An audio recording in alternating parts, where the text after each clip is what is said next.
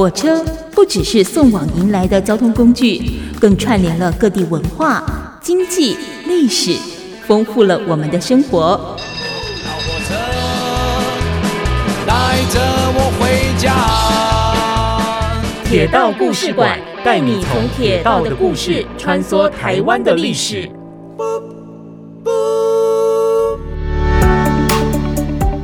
宝岛联播网铁道故事馆，我是念慈，带你从铁道的故事穿梭台湾的历史。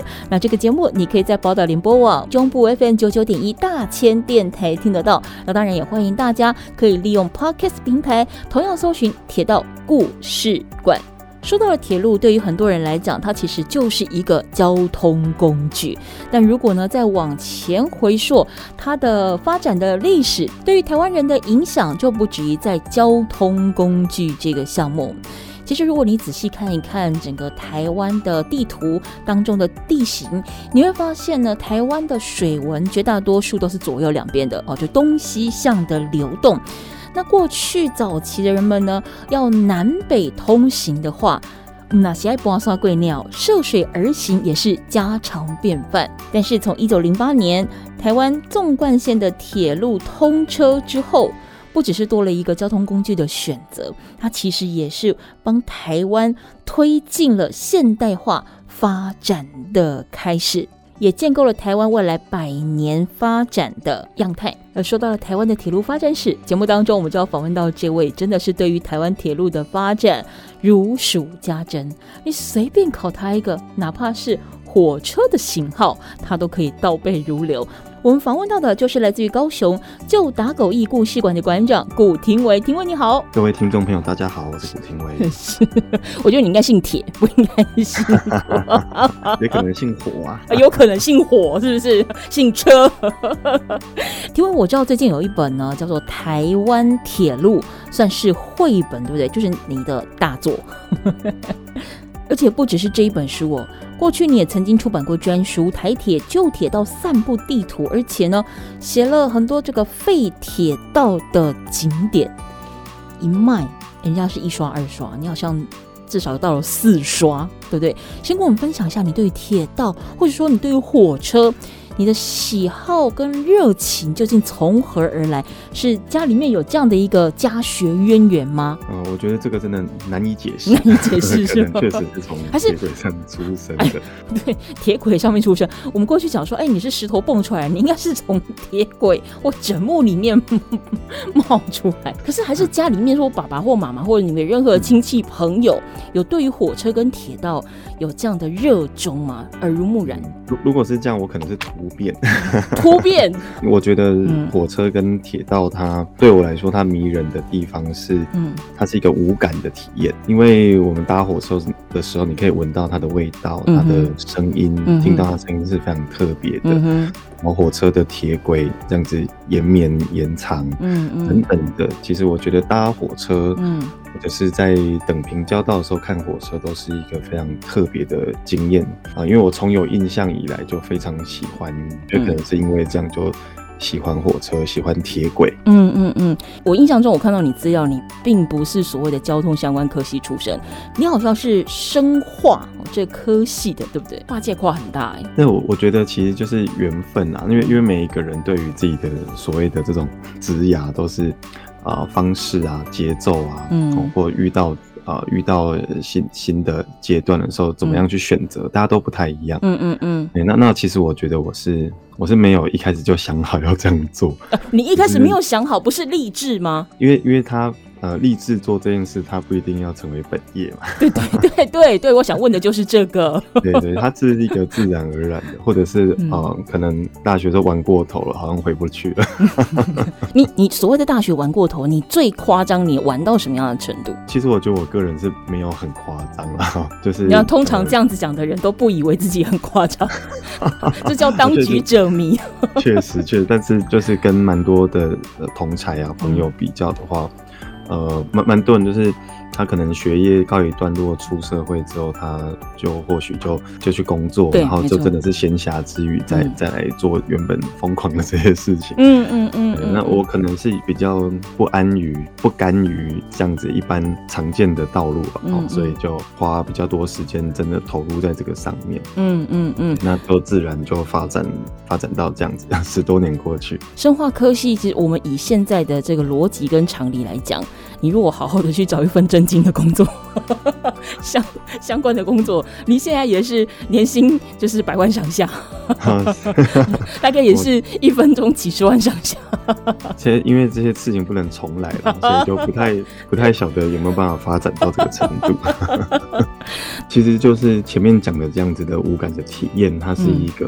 嗯它也本身也是一个回忆，嗯，那当然我我嗯，就是说在生活史来说，可能从台北啊到呃，就是桃园或或台中，小时候时常有这样子搭乘的经验，嗯嗯嗯。那刚刚提到停等停交道的时候，对，啊，或者是去看火车，嗯嗯，嗯，像以前的台北很多地方可以看火车，那时候还没有铁路地下化，嗯嗯，可能在北门，然后可能在呃。淡水线等等的，嗯、就是其实这些都是还蛮有意思的回忆。那当然本本来就喜欢看他这样叮叮哐哐的跑过去嘛，嗯嗯，或者是坐在车上，所以我我觉得其实也就是喜欢，嗯，应该就是 DNA、嗯、有一点突变这样子。那那其实我一开始有提到，就是说你是来自于高雄旧打狗义故事馆的馆长哦。我发现旧打狗义故事馆呢，它常常会透过一些的活动。让大家亲身的去触摸、去体验这些铁道文化的器具，或者是历史。像之前我看到你们办一个呃活动，一起来砸道哦，驿就是驿站的驿，砸就是砸东西的砸，道就是道路的道，一起来砸道。那这从名字上面就是一个很有意思、值得去问为什么的一个活动。那再者，其实这活动的整个主体，其实你希望带大家去领略、去体会，在我们所看到的整个铁道文化当中，有一批人可能是很多人不觉得、不认识、不以为 他们存在的，叫做道班工，对不对？嗯，其实铁道它是一个，这这也是它迷人的地方。我觉得铁道是一个非常综合性的科学和知识集合在一起的事情。嗯嗯，嗯，它是一件事情，它不只是火车跑过去而已，因为火车跑过去，它要走在一个稳定的铁轨上，铁轨要稳定，它有它的条件。火车要跑得快，也有它的条件。嗯那你要买票才能搭车，也要有人管理，要有人排火车时刻表，没错，要有人设计各式各样的。以我们消费者来说，就是商品嘛，对不对？嗯嗯。它是一个非常庞大的知识体系。嗯。那其中我们就是做了一个倒班的活动。嗯嗯。倒班是非常，我觉得是一个非常伟大。嗯。然后我们看不见的工作，是因为当我们搭火车的时候，你不会想到这些铁轨可能是在前一个晚上半夜的时候，有非常多人去把它。养护，嗯嗯，保养，我们的火车才可以呃安全又快速的行驶。对，那我们旧打狗鱼故事馆其实是台铁局的高雄港车站，它是一个在纵贯铁道的南部的起点站，嗯，是最南端。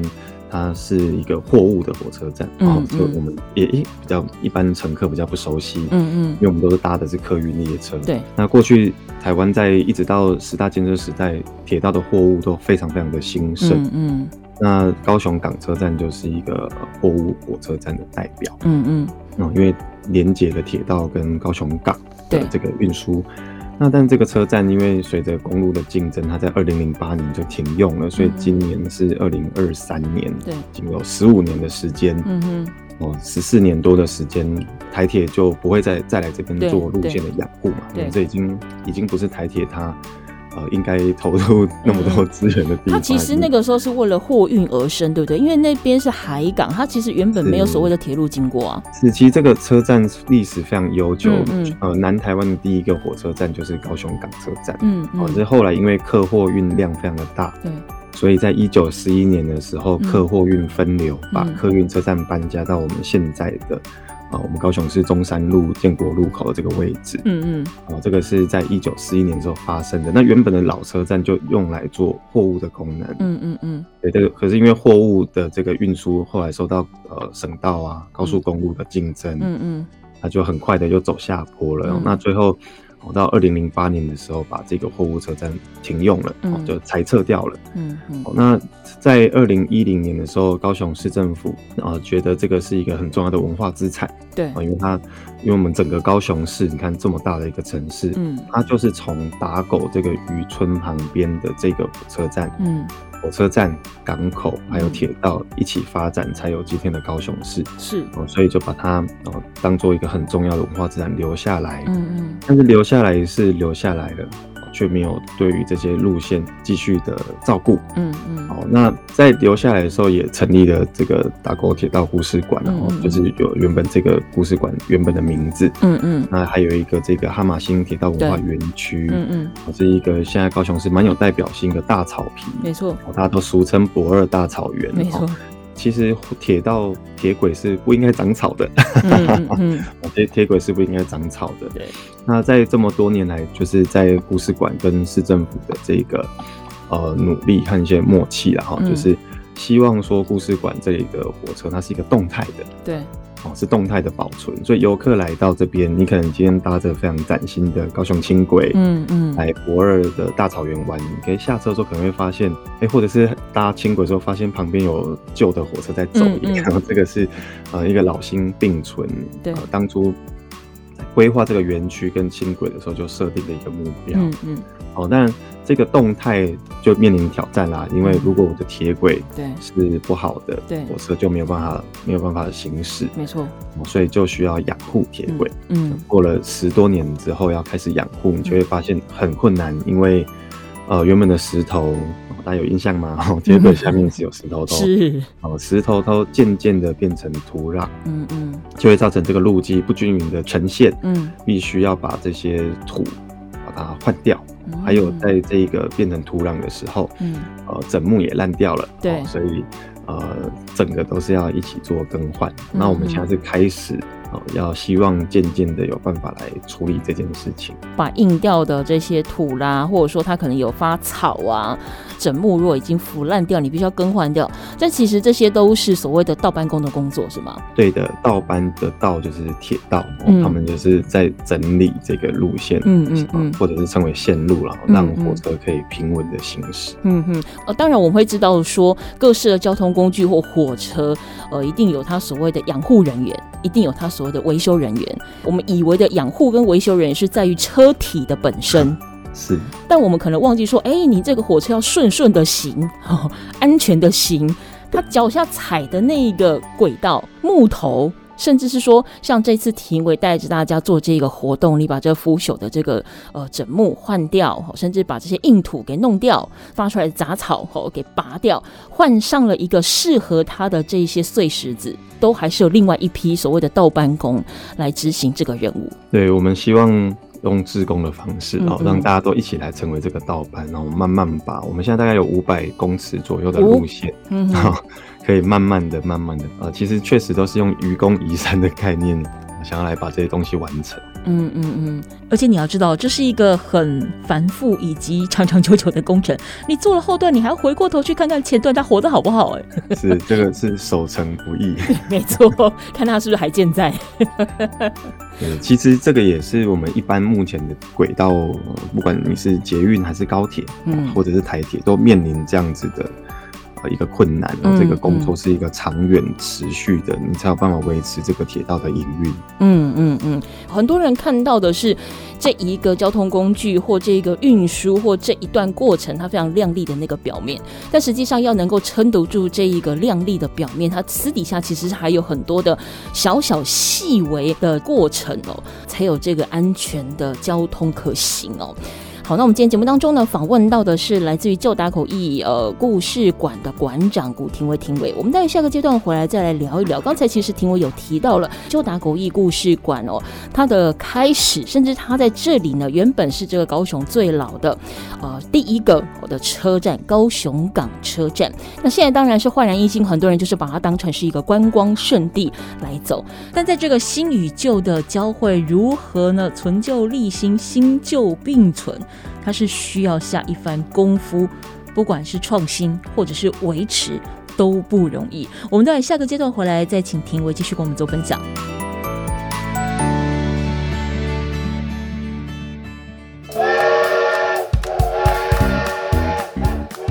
火车不只是送往迎来的交通工具，更串联了各地文化、经济、历史，丰富了我们的生活。着我回家。铁道故事馆带你从铁道的故事穿梭台湾的历史。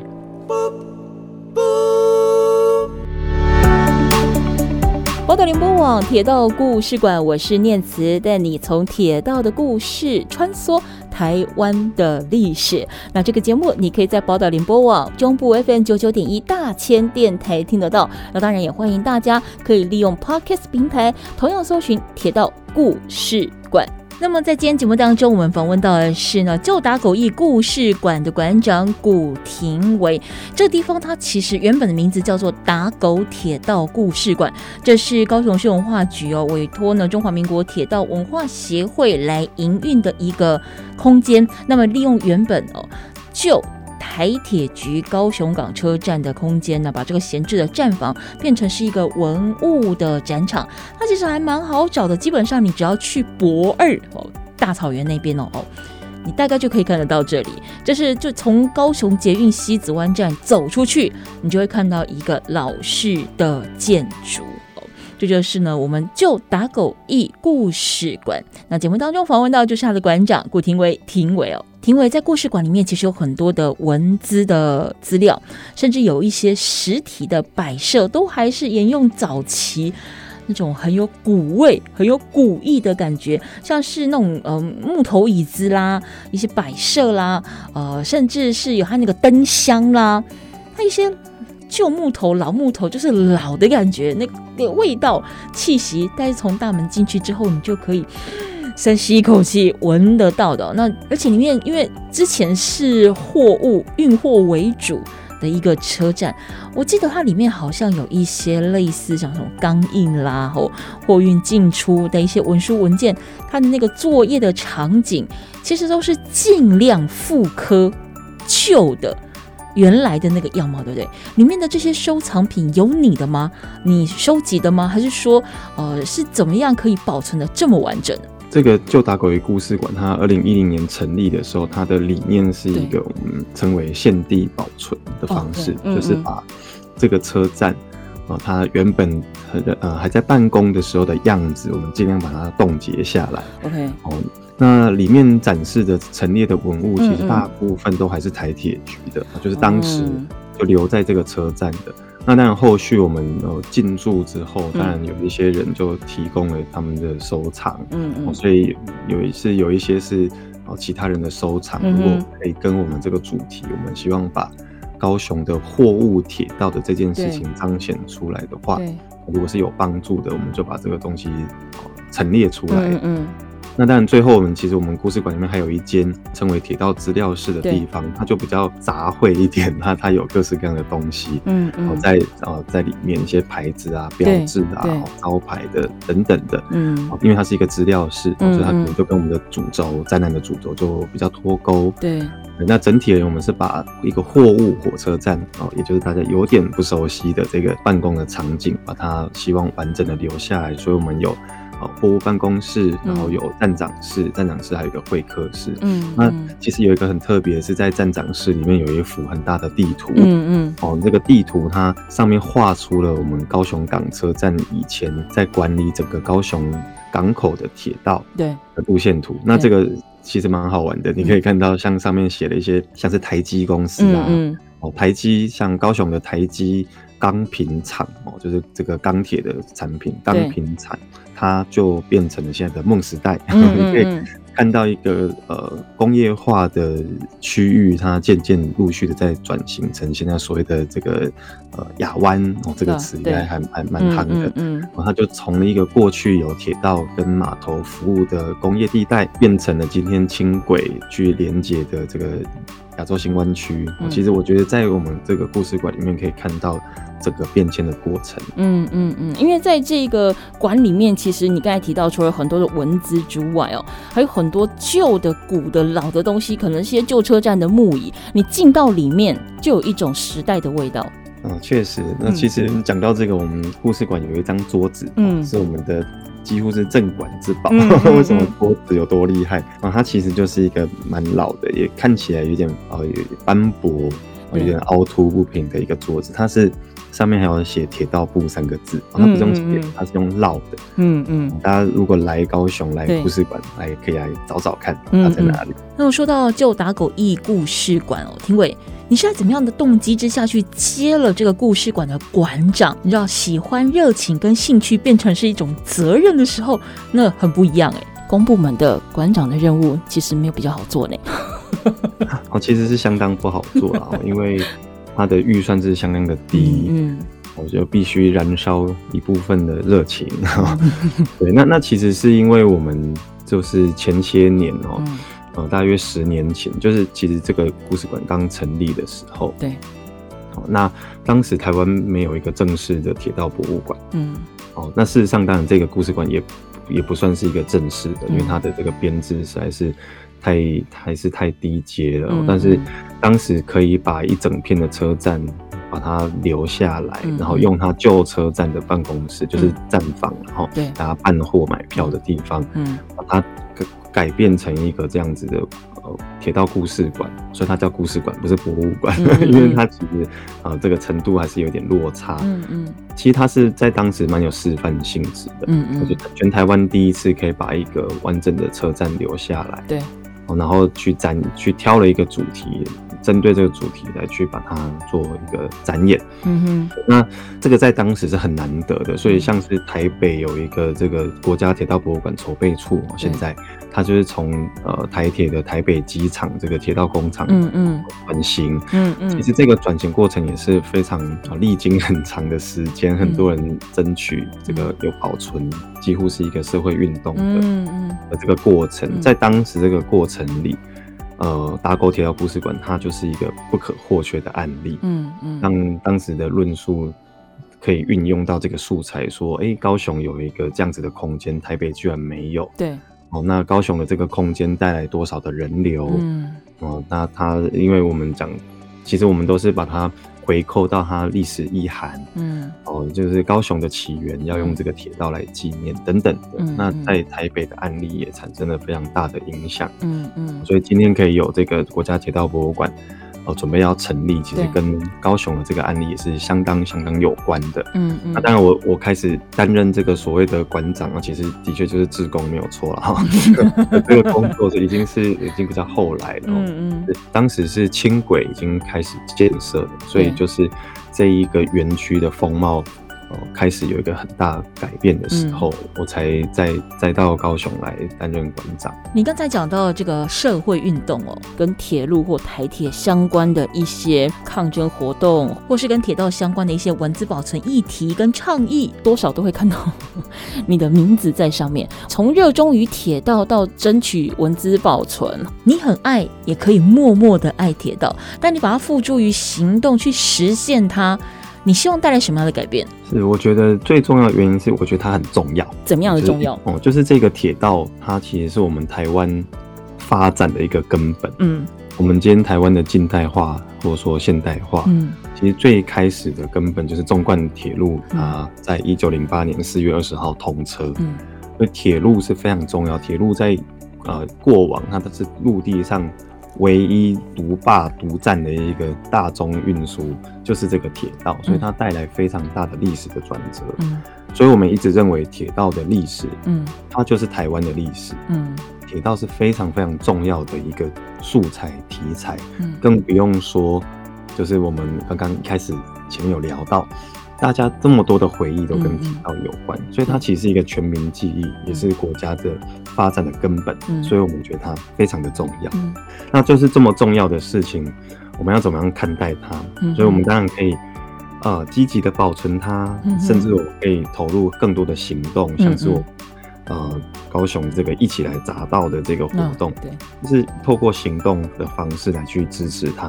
嗯、那这个活动当然很特别，我们邀请了很多我们也不认识的朋友，一起来，一起来用行动来支持他。嗯、我觉得这个过程是很重要的，我、嗯、就是。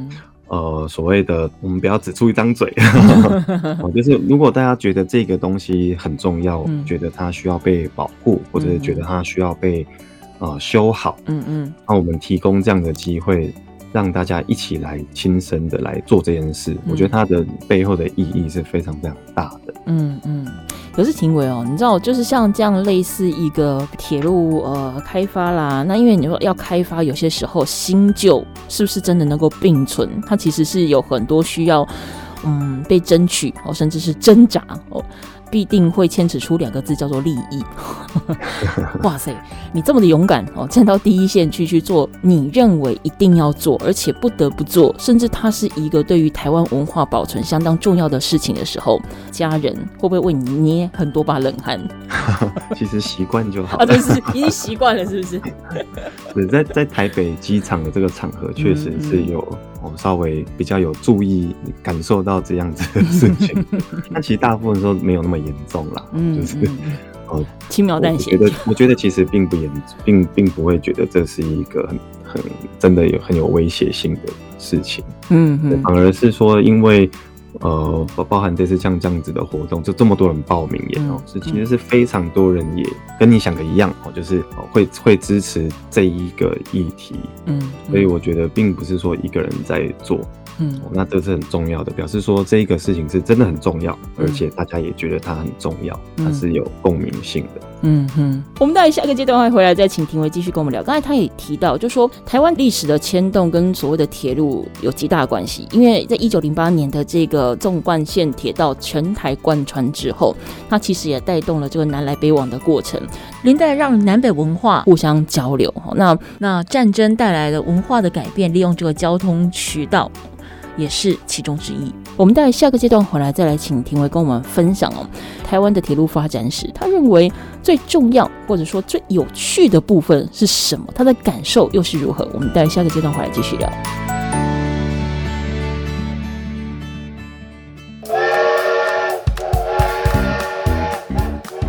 火车不只是送往迎来的交通工具，更串联了各地文化、经济、历史。丰富了我们的生活。老火车带着我回家。铁道故事馆带你从铁道的故事穿梭台湾的历史。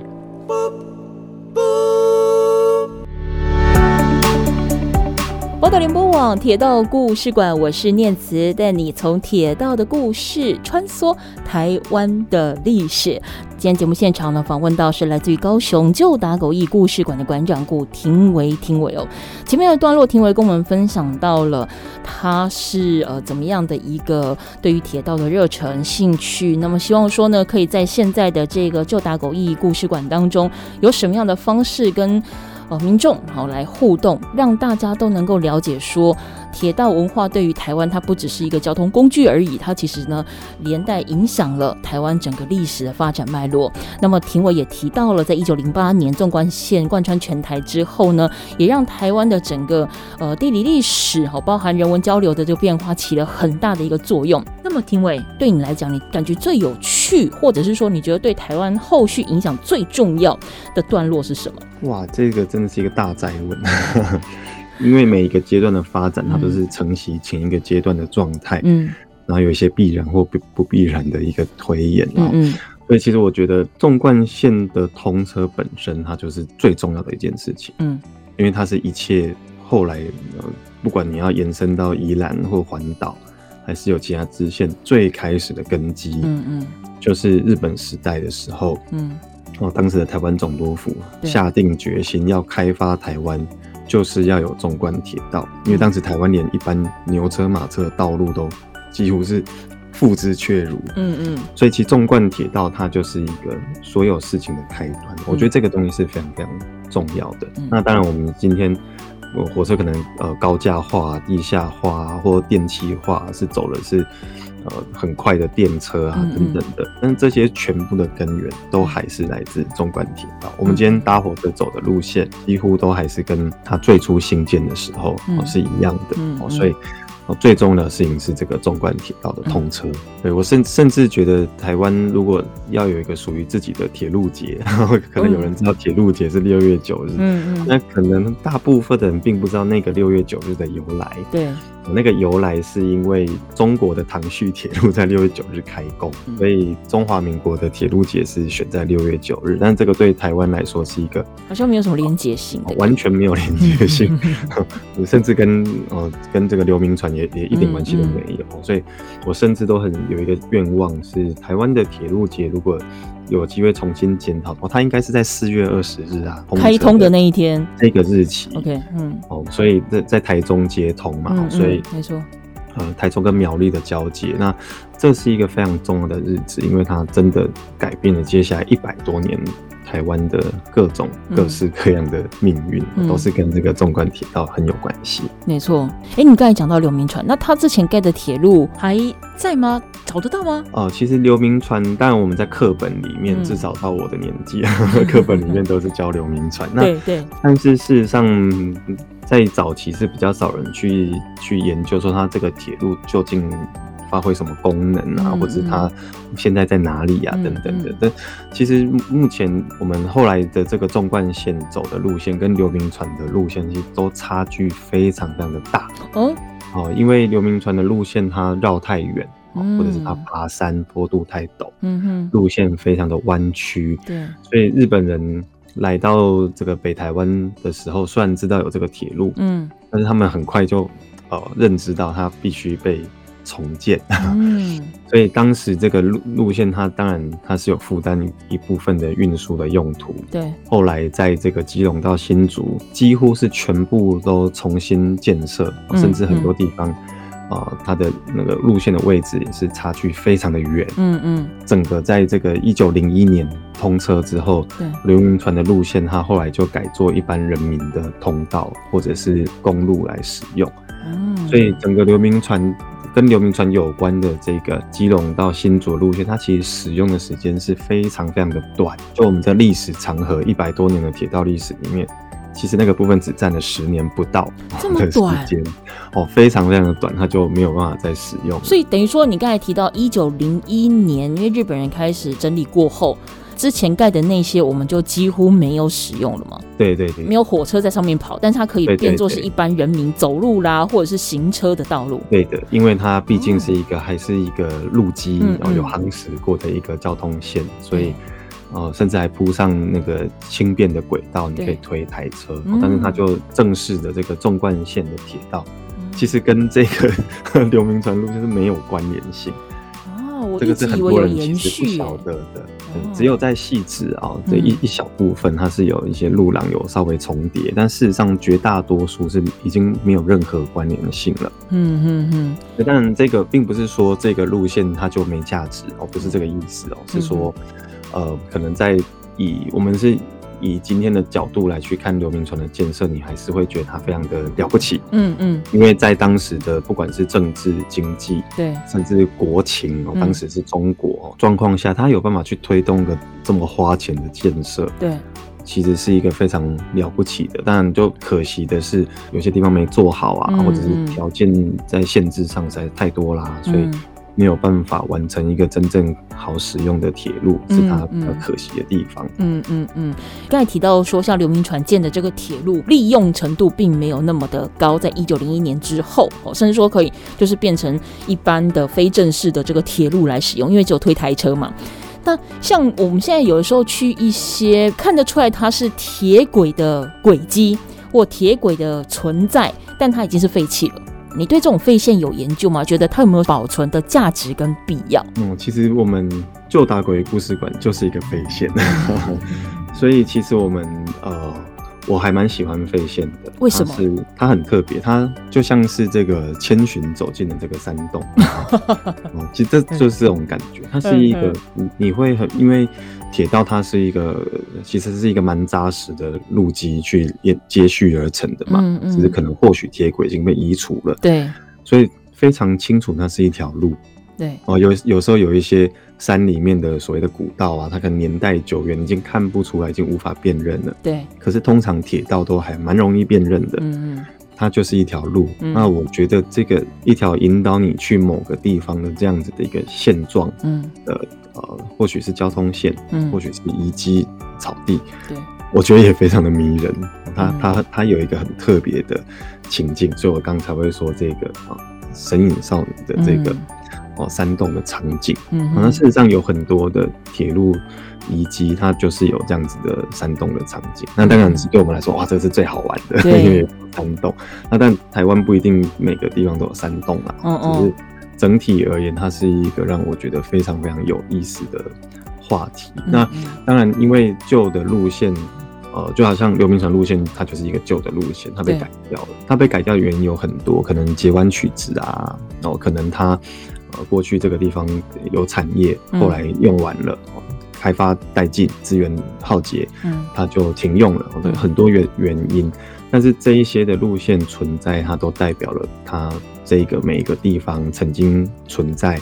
和发生过的历史，所以用铁道来纪念这些事情，嗯，也是我们一直以来觉得很好跟很重要的一个方式。就如刚刚说的，旧打国会故事馆，它就是一个已经停用裁撤、对取消掉的一个铁道路线，可是我们把它保留下来，让大家记得这件事情。可是不是所有的废线或者是废站，都如同旧打狗驿一样碰上了一个古亭围。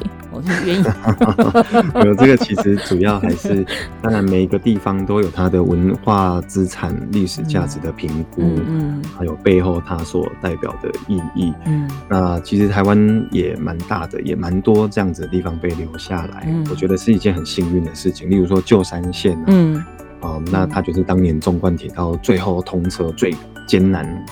最困难的去完成的地方，嗯，把它留下来，嗯，或者是台中车站啊，嗯、因为台中是因为铁道而生的一个城市，嗯、那这个车站当然对台中人而言，它就非常的重要，没错，要让大家知道台中是从这个地方变成一个大都会的，哦、嗯，等等的，都会有很多的论述来去支持每一个哦被保留的地方，嗯、那当然。呃，其实旧大龟故事馆这个地方，它幸运不是因为我啦，幸运是因为大家认同它最最最呃作为一个纵贯铁道南端起点，高雄市的起源有认同，所以大家把它保留下来。嗯，那其实其实还是会有很多地方的这样子的论述或者是拉扯。是不断的进行中，我们很多台糖的铁道啊，盐、嗯、田里面原本的铁轨啊，然后或许它就没有那么受到重视。嗯嗯，所以其实这个话题主题是非常非常广泛的。对，所以我们也期待大家借由一个一个的小的题材，可以注意到整个铁道的发展，嗯嗯，认识台湾的历史。那像你刚才提到，可能废线或是废站，我们即便知道说它有它的历史价值跟意义，但是还是没有那么容易或那么快速的可以为它保留下来。可以理解为，因为它牵涉到一些文史或文资的保存，还有相关的法规条例等等规定完整，是为了保护它。但也因为这些规定太过的嗯完整或者是繁复，反而拖慢了这个速度嘛。其实啊、哦，这个真的是缘分，又是缘分。为什么？为什么讲缘分？嗯嗯嗯，因为它的这个条件实在是太复杂了。对，包含文化资产的这一个法法令上面的、嗯、呃程序啊、限制啊，嗯嗯，然后还有它在每一个地方所属的行政机关、嗯、行政主管机关。哦它可能是文化部，可能是文资局，嗯嗯，那可能是地方县市政府的这个文化局，或者是什么什么文化局，嗯、那以及它本身所这个承载的历史意涵是不是真的那么浓？嗯，那还有，如果你主管机关他会找他的这个文资委员，嗯、来会刊的委员，嗯、文资大会上有文资委员，嗯，以及每一个地点、每一个地方不一样的人民团体，嗯、或者是。哦，民众的心态，嗯，其实是非常啊、呃，就是 case by case，、嗯、每一个地方的命运都不一样，所以我说它是缘分，是非常。贴切的一个说法，嗯、你会真的会感觉到啊，这个地方缘分很好，嗯、另外一个地方哇，这个缘分不好，嗯。嗯，因为它实在是它的呃因素太复杂了，造成它最后有非常可能有各式各样的结果。就算是保存，那是全部呢，对，还是部分呢？还是我可以允许它被后来更大幅度的改动等等的保存，很多的方式，所以它真的是一个。缘分。那在就打狗疫的话，就说如果一般的朋友们，呃，想要去体验一些活动，或者是你们会有定时的导览之类的吗？嗯，我我们现在其实是暂时没有提供定时的导览。嗯，哦，那呃，我们就打狗现在有这个刚讲货物办公室以及号志楼，哦，北号志楼两个场域。那其他有问题的时候是就发问。哦，哦，因为因为啊，有时候假日，那我们以之前。假日是人真的会会比较多，对。那我们定时的导览可能或许有在评估，会再再来恢复。我们上次过年的时候有试过在号志楼，嗯，每天有好几场，对。不过每天人数都不太一样，嗯嗯嗯，所以之后可能会再来去想个。好的方式来提供更多的解说服务。嗯哼，在此之前，大家就可以在脸书上面去搜寻“就打狗疫故事馆”。呃，一开始的时候我们有提到，就是台湾铁路的绘本，大家也可以去看一看，因为就是我们的庭伟老师啊，就是呕心沥血之作。